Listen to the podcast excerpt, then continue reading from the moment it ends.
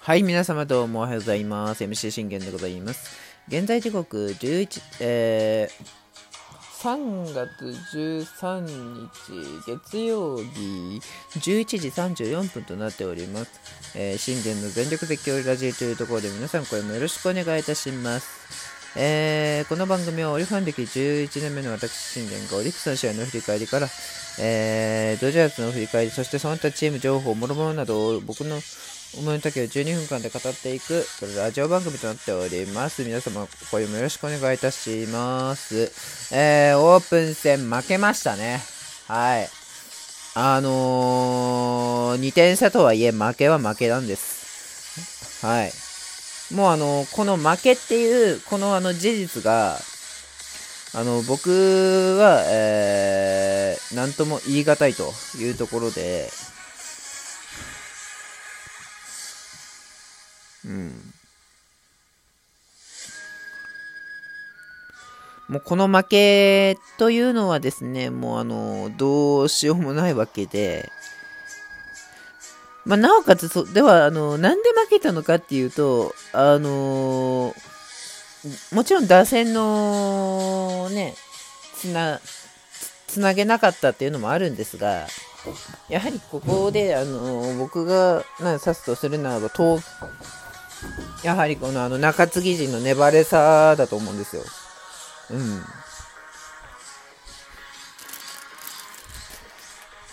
まあ、あとちょっと今日言うのであれば黒木くんね、調子ちょっと悪かったですね。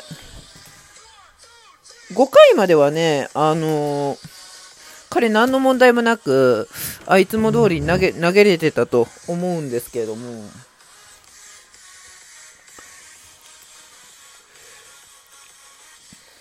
じゃあなんで、あのー、日ハム打線に4点も許したのかというところなんですよね。えー、まず、えー、上原。日ハム先発がね。黒木君と上原の投げ合い。そしてね、これね、あの、一つ言うと、我々、京セラでは日ハムに強いはずなんですよ。うん。言うて、京セラで、あのー、日ハム戦は、多分6勝ぐらい上げてると思うんですよね。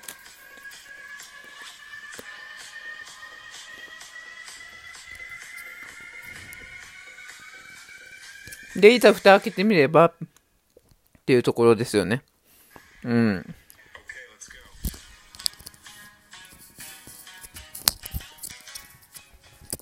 で、まあ、あのーこちらの、まあ、問題とするならば、やはりね、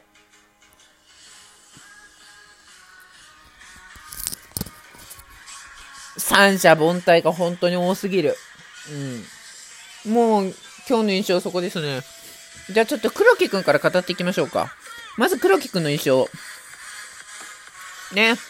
日ハムで好調のルーキー、矢澤宏太をからファーストゴロでワン、ツー、スリーと見事なるね、三者凡退を見事に果たしました。うん、何の状態もね、あの、悪くなく、いつも通りの黒木くんだなと。あの、韓国戦高騰したあの黒木くんだなと僕はね、この投げてた時に思いましたよ。黒木くんの得意なね、あの、打たせて取るピッチング、できてるなというところでね、うん。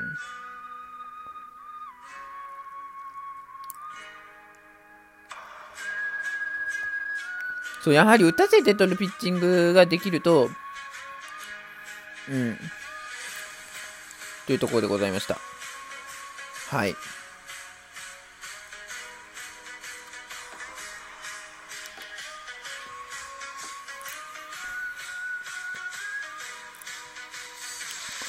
えー、そしてこれに、ね、打線は池田君、源君というね、あのー、まず1番、2番に、あのー、フレッシュなる若手をね、今回はあの選択したというところで、まあ、若手を選択したものの、池田くん、玄くんがなかなか、まあ、目覚めないよなと思いながらね、見てましたね。そして、あだっちゃんが空振り三振という、ここでまた痛い場面なんですよ。せっかくあだっちゃんね、3番で、あのー、店はとなるシーンで、三者凡退っていうのは、まあ、いかがなものなのかなとこは思った、思ったっていうかね。で、まあ、これ2回ですね。えー、黒木くんの口頭に見事、えー、森友くんが三塁打を放って答えます。そしてこれ杉本くんがね、レフトへの先制タイムでうまかったですね。あのー、本当に僕はね、今年彼には、あのー、やってもらわなきゃならないって思ってますし、ね、正隆君が抜けた今、じゃあ誰が、あの、今、オリ打線を牽引していくかってなると、やはり杉本君になってくるんですよね。まあ、それは木田君とか紅林君とかまだいますけど、彼らでもまだまだ、あの、僕的には、あの、若いなと思うので、ここでね、やはり、ね、森友君が主砲になるっていうのは、まあ、1年ではちょっと僕的には難しいなと、えー、感じておりますので、ここはね、まあ、なんとしても、杉本くんにね、本当にまあ、あのー、三冠王をね、取ってもいただいて、ね、首位打者、打線全部の場面で三冠を取っていただきまして、えー、っていうところでございます。はい。やはりそれぐらいね、あのー、申してもらわないと、今年はね、あのー、もう勝てないなっていうところなんですよ。ね、日ハムにまでこの接戦で敗れているようでは、ちょっとあのー、うん、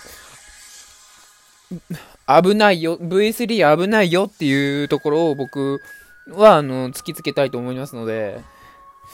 まあ、オープン戦とはいえね、うん。そう、オープン戦とはいえ、あのー、勝ち負けっていうのはやはりついてきますから、うん、そこの部分でいかにこうね、えー、カバーできていくか、えー、それが本戦にどう影響するのかっていうところを、僕は見たいわけですからね。うん。ね、そしてこれね、1回、1点しか取れなかったの痛かったですね。正直、宗君、中川君とこれ繋げたと思うんです、僕。この2回で3点は取れたかなっていうところなんですよ。なだから本当重要な場面で宗君、中川君、ちょっとこれ今年大丈夫かな？厳しいんじゃないのかなってこう思いつつも、まあ彼らにはね、あの頑張ってもらいたいっていうあの意欲があるので、うん、っていうところですね。さあ、それで、えー、黒木くんは3、4、5とね、もうあのー、何事もなくパヒットを許すことなくパーフェクトピッチングを。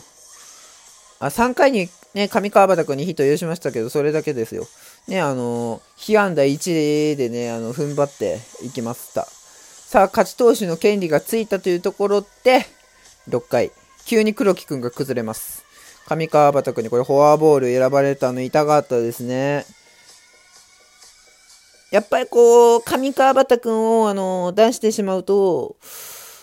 あの、流れがね、完全に日ハムに行ってしまうっていうところだったので、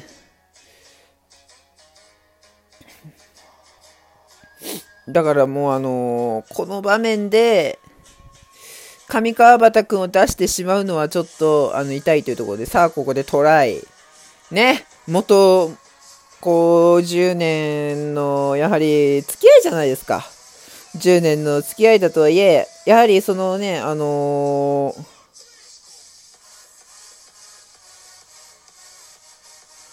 あのー、わかる、わかるはずじゃないですか、その、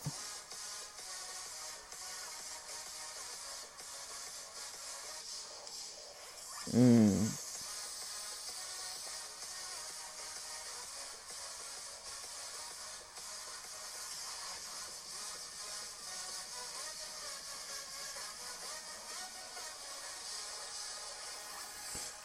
どのね、球が得意で、どのあれが、っていうところですよね。だから、あの、正直、あのー、まあ、自分自身、